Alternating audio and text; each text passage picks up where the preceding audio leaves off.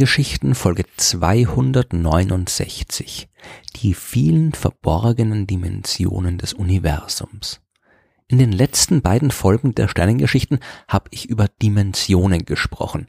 Ich habe erklärt, was man rein mathematisch unter der vierten Dimension zu verstehen hat und dass das nichts Mysteriöses ist oder irgendein geheimnisvoller Ort, an dem seltsame Dinge passieren, sondern einfach nur eine Zahl, die mit abstrakten mathematischen Räumen zu tun hat. Und ich habe erklärt, was man unter der vierdimensionalen Raumzeit der Relativitätstheorie zu verstehen hat, bei der Albert Einstein die Zeit als vierte Dimension verwendet hat.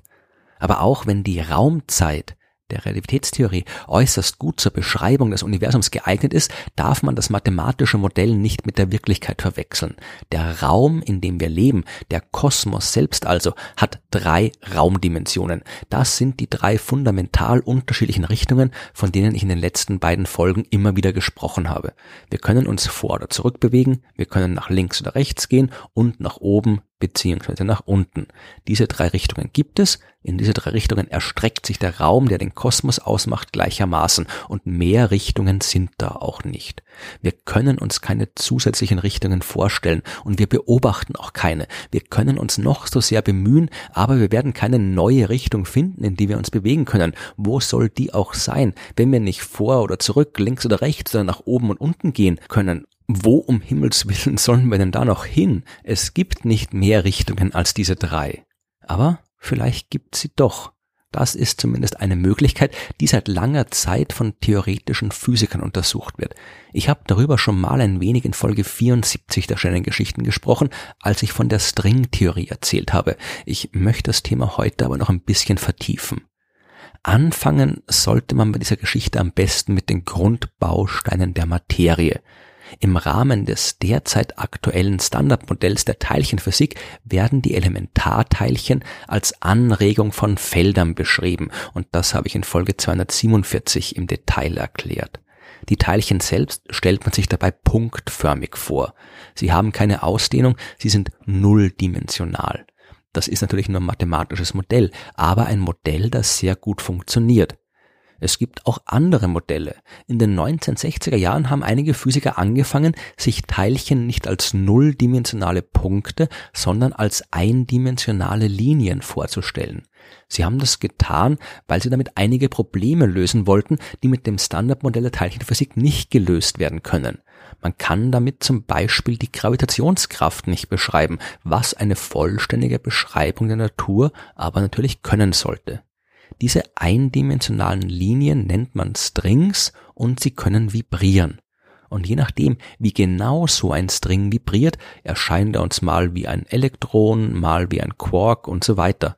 Laut Stringtheorie gibt's also nicht diverse unterschiedliche Bausteine der Materie, sondern nur eine einzige Art von fundamentalen Objekt, die Strings. Und je nach Schwingungszustand erscheinen uns diese Strings wie eine Vielzahl von Bausteinen die Bausteine, die wir kennen. Das Problem, beziehungsweise eins der vielen Probleme, die die Stringtheorie hat, das Problem liegt genau bei diesen Schwingungen. Wenn man das Ganze mathematisch betrachtet, dann merkt man, dass der Raum nicht genug Richtungen hat. Damit die Strings mit ihren Schwingungen die Teilchen darstellen können, die wir beobachten, braucht es mehr als nur die drei Richtungen des Raums, die wir haben. Sie müssen in zusätzliche Richtungen schwingen können, damit die Theorie funktioniert. Je nach Variante der Stringtheorie sind das unterschiedlich viele, aber mindestens sechs zusätzliche Richtungen muss es geben. Der Raum muss also laut Stringtheorie nicht drei Dimensionen haben, sondern zehn. Das klingt absurd. Es ist mehr als offensichtlich, dass da keine sechs zusätzliche Richtungen sind. Es ist noch nie passiert, dass sich jemand auf eine bestimmte Art und Weise umgedreht hat und plötzlich bemerkt hat, hey, da ist eine Richtung, die mir vorher nie aufgefallen ist. Ich kann jetzt nicht nur vor oder zurück, nach links oder rechts oder nach oben und unten gehen, sondern auch dorthin, wo auch immer das jetzt sein mag. Wir können uns so eine Richtung ja nicht mal vorstellen. Das war den Physikern natürlich auch bewusst und deswegen haben sie sogenannte Kompaktifizierungen entwickelt. Das sind spezielle mathematische Methoden, die man sich anschaulich so vorstellen kann. Nehmen wir an, wir haben ein sehr großes Blatt Papier. Auf diesem Blatt Papier laufen eine Ameise und eine kleine Katze herum. Das Papier ist zweidimensional und sowohl die Ameise als auch die Katze haben zwei Richtungen, in die sie sich bewegen können. Wenn die Katze auf die Ameise zuläuft und sich vor ihr erschreckt, dann kann sie ganz einfach nach links oder rechts ausweichen. Jetzt nehmen wir das Papier und beginnen es einzurollen. Aus dem großen Blatt Papier machen wir eine lange, sehr dünne Papierrolle. Und als Tiere, die in einem physikalischen Gedankenexperiment mitspielen müssen, wissen die Katze und die Ameise natürlich, was von ihnen erwartet wird. Sie dürfen nicht einfach vom Papier runterhüpfen. So wie vorher müssen sie auch jetzt nur auf dem Papier herumlaufen. Das Papier ist in diesem Beispiel ihr gesamtes Universum. Das, was nicht Papier ist, existiert für sie nicht. Die kleine Katze, die hat jetzt ein wenig schwer. Sie kann nur noch vorsichtig auf der Papierrolle entlang balancieren. Aber sie schafft das, weil sie ja klein ist. Es gibt nur noch eine Richtung, in die sie sich bewegen kann. Vor oder zurück. Die zweite Richtung, die ist durch das Aufrollen verschwunden. Sie kann nicht mehr nach links oder rechts ausweichen. Sie käme auch nicht auf die Idee, das zu tun, äh, da diese Richtung ja diese zweite Dimension aus dem für sie sichtbaren Universum verschwunden ist. Wenn sie auf ihrem Weg entlang der Papierrolle jetzt auf die Ameise trifft, dann hat sie keinen Ausweg mehr. Für die sehr viel kleinere Ameise sieht die Sache aber anders aus. Sie bemerkt, dass das große Blatt Papier zwar aufgerollt worden ist, aber sie ist klein genug, um die zweite Dimension immer noch wahrnehmen zu können. Sie kann sich in dieser Dimension allerdings nicht mehr so weit bewegen wie zuvor. Nach einer kurzen Krabbeltour um den Radius der Papierrolle herum ist sie wieder da, wo sie vorher war. Die zweite Dimension ist für sie geschrumpft, aber immer noch vorhanden. Und wenn die Katze vor ihr steht, kann sie im Gegensatz zu ihr durchaus nach links oder rechts ausweichen. Sie muss nur um die Papierrolle herumkrabbeln. Das Aufrollen des Papiers ist das, was die Physiker Kompaktifizierung nennen. Aus einer großen Dimension ist eine kleine Dimension geworden. Die Dimension ist aber immer noch vorhanden und genau so stellen sich die Stringtheoretiker auch die sechs zusätzlichen Raumdimensionen vor. Sie sind vorhanden, aber so sehr kompaktifiziert, dass wir sie nicht wahrnehmen können. Wir sehen nur die drei großen Raumdimensionen. Könnten wir allerdings ausreichend stark schrumpfen, dann würden wir eine enorme Überraschung erleben. Plötzlich wären da sechs zusätzliche Richtungen, von denen wir zuvor absolut nichts mitbekommen haben. Die Sache mit der Kompaktifizierung klingt nach einem faulen Trick, aber das muss nicht zwangsläufig so sein. Ganz vereinfacht gesagt, je mehr Dimensionen der Raum hat, desto mehr Möglichkeiten hat man auch. Und Phänomene, die komplett unterschiedlich erscheinen, die können mit mehr Dimensionen plötzlich als unterschiedliche Betrachtungsweisen desselben Phänomens identifiziert werden. Ein Beispiel. Betrachten wir einen Zylinder. Also keinen Zylinderhut, sondern die geometrische Figur. Der Zylinder ist ein dreidimensionales Objekt. Wenn wir den Zylinder mit einer Lampe beleuchten und nur den Schatten ansehen, den er wirft, dann ist dieser Schatten ein zweidimensionales Objekt. Und jetzt stellen wir uns vor, der Schatten wäre alles, was wir wahrnehmen können. Und stellen wir uns vor, die Lampe würde einmal genau von oben auf den Zylinder leuchten und einmal genau von der Seite. Im ersten Fall wäre der geworfene Schatten ein Kreis, im zweiten Fall allerdings ein Rechteck, zwei völlig unterschiedlich geometrische Objekte, und wenn wir tatsächlich nur die zwei Dimensionen des Schattens wahrnehmen könnten, dann kämen wir wahrscheinlich nie auf die Idee, dass beide Schattenfiguren von derselben Figur erzeugt werden.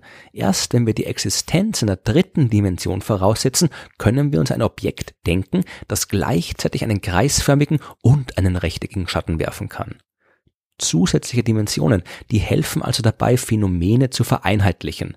1921 hat der deutsche Physiker Theodor Kaluza mit genau dieser Methode die vierdimensionale Raumzeit aus Albert Einsteins Relativitätstheorie mit einer weiteren Raumdimension erweitert. Wenn man die mathematischen Gleichungen jetzt in diesem fünfdimensionalen Raum aufschreibt, dann zeigt sich was Interessantes. Man kann die fünfdimensionalen Gleichungen aufspalten in die Gleichungen, die die Gravitation in der vierdimensionalen Raumzeit beschreiben und die Gleichungen, mit denen man elektromagnetische Strahlung beschreibt, die sogenannten Maxwell-Gleichungen. So wie sich der Schatten des dreidimensionalen Zylinders in einen zweidimensionalen Rechteckschatten und einen zweidimensionalen Kreisschatten aufgespalten hat, haben sich auch die eigentlich völlig unterschiedlich erscheinenden Phänomene von Gravitation und Elektromagnetismus in einem fünfdimensionalen Raum als zwei zusammengehörende Eigenschaften der gleichen fünfdimensionalen mathematischen Formeln gezeigt. Kaluza hat Gravitation und Elektromagnetismus vereinheitlicht, aber eben nur unter der Voraussetzung einer zusätzlichen vierten Raumdimension. Eine Dimension, die offensichtlich nicht sichtbar ist, weswegen der schwedische Physiker Oskar Klein auf die Idee mit der Kompaktifizierung gekommen ist und die neue Dimension einfach unsichtbar klein aufgerollt hat. Die Kaluza-Kleintheorie, die hat noch ein paar andere Mängel gehabt und sich deswegen nie wirklich durchgesetzt. Die Methodik ist aber geblieben und wird jetzt eben zum Beispiel bei der Stringtheorie verwendet. Mehr Dimensionen ergeben mehr Möglichkeiten und die ergeben die Chance, physikalische Phänomene einheitlich zu beschreiben. Und genau das will man ja in der modernen Physik. Genau deswegen war ja auch die Stringtheorie so vielversprechend, weil auch sie eine Vereinheitlichung von Gravitation und der Quantenmechanik, dem modernen Gegenstück zu den Maxwell-Gleichungen des Elektromagnetismus, liefern konnte. Das Problem mit der Stringtheorie, beziehungsweise eines davon, ich habe schon erwähnt, dass sie viele Probleme hat. Äh, das Problem ist jetzt allerdings, dass sich nicht so einfach sagen lässt, wie man die extra Dimensionen nun kompaktifizieren soll. Das simple Bild vom Aufrollen, das funktioniert hier nicht Das, was die Mathematiker für diesen Fall entwickelt haben, nennt sich Calabi-Yau-Mannigfaltigkeit.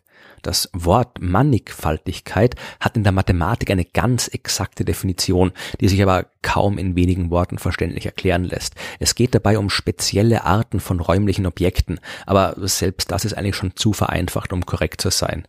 Man kann es sich vielleicht so vorstellen. Wenn wir ein zehndimensionales Blatt Papier haben, Okay, ich glaube, man kann es sich doch nicht vorstellen. Aber egal, wir nehmen das unvorstellbare zehndimensionale Blatt Papier und zerknüllen es so, dass am Ende ein dreidimensionales Blatt Papier übrig bleibt mit jeder Menge Geknülle, das aber so sehr zerknüllt ist, dass man schon sehr genau schauen muss, um es zu entdecken. Äh, zum besseren Verständnis kann man ja mal probieren, ein echtes Blatt Papier so zu zerknüllen, dass eine lange, dünne Papierrolle entsteht mit einem Knubbel unten dran. Wir haben in dem Fall aus einem zweidimensionalen Papierblatt eine auf den ersten Blick eindimensionale Papierlinie gemacht, an deren einem Ende die zusammengeknüllte zweite Dimension zu finden ist. Und genau so findet man an den Enden der dritten Dimension die zusammengeknüllten restlichen sechs Raumdimensionen und die Form, in der sie zusammengeknüllt sind, die nennt man eben Calabi-Yau-Mannigfaltigkeit. Äh, so wirklich vorstellen kann man sich das aber natürlich trotz aller guten oder schlechten Vergleiche nicht. Zumindest aber lässt es sich mathematisch formulieren. Es bleibt aber ein Problem, wie ich ja schon mehrmals erwähnt habe. Es gibt viele verschiedene Möglichkeiten, wie man die restlichen Extradimensionen zerknüllen kann. Enorm viele. So viele, dass es kaum möglich ist, die Zahl anschaulich zu machen. Die Zahl hat 500 Stellen und die Theorie sagt absolut nichts aus, was man damit anfangen soll. Die Stringtheorie beschreibt all diese unzähligen Möglichkeiten und macht keinerlei Aussagen darüber, warum eine davon irgendwie besonders sein sollte. Wenn die Stringtheorie korrekt ist, dann leben wir aber in genau einem dieser vielen möglichen Universen und eine vernünftige Theorie sollte erklären, warum in unserem Universum die zusätzlichen Dimensionen genau in dieser einen Art und Weise kompaktifiziert worden sind und nicht anders. Eine vernünftige Theorie sollte aber auch erklären, wieso überhaupt irgendwelche Dimensionen kompaktifiziert worden sind. Wieso sind nach der Entstehung des Universums sechs der zehn Raumdimensionen zerknüllt worden und gerade drei ausgedehnte Dimensionen übrig geblieben? Warum nicht vier oder zwei? Die Stringtheorie und die diversen damit verwandten Variationen, die sind alle nicht ausgearbeitet genug, um diese Fragen beantworten zu können. Sie ist auch nicht ausgearbeitet genug, um technisch umsetzbare Vorschläge zu ihrer experimentellen Überprüfung zu machen. Dazu müssten wir teilchenphysikalische Phänomene beobachten, die sich auf den gleichen Größenskalen abspielen wie die Ausdehnung der String selbst. Nur dann könnten wir den Einfluss der Extradimensionen bemerken. Aber solche Experimente sind technisch so jenseits unserer Möglichkeiten, dass wir sie zurzeit auch gleich als unmöglich abschreiben können. Wir müssten nicht einfach nur einen größeren Teilchenbeschleuniger bauen, sondern einen Teilchenbeschleuniger bauen, der so groß wie eine ganze Galaxie ist, wenn wir solche Experimente machen wollen. Vielleicht finden die Theoretiker ja noch einen Weg, die Stringtheorie so weit zu entwickeln, um die Probleme zu lösen, die Fragen zu beantworten und brauchbare Experimente vorzuschlagen. Vielleicht können wir dann die Existenz der Extradimensionen nachweisen. Vielleicht ist die Stringtheorie die eigentlich Stringhypothese heißen sollte, aber der Name hat sich jetzt nochmal durchgesetzt. Vielleicht ist die Stringtheorie aber auch einfach falsch. Der Raum hat nur drei Dimensionen und wir müssen einen anderen Weg finden, die Phänomene der Physik zu vereinheitlichen. Vielleicht zeigt uns dieser neue Weg, aber dann auf eine andere Art und Weise, dass es mehr Raumdimensionen gibt als die drei, die wir sehen und erklärt uns vernünftig, warum wir die restlichen nicht sehen können. Möglich ist viel, aber momentan bleibt der Raum auch weiterhin dreidimensional. Sollten sich da irgendwelche weiteren Dimensionen verstecken, dann haben wir noch keinen vernünftigen Weg gefunden, sie zu verstehen und zu beschreiben.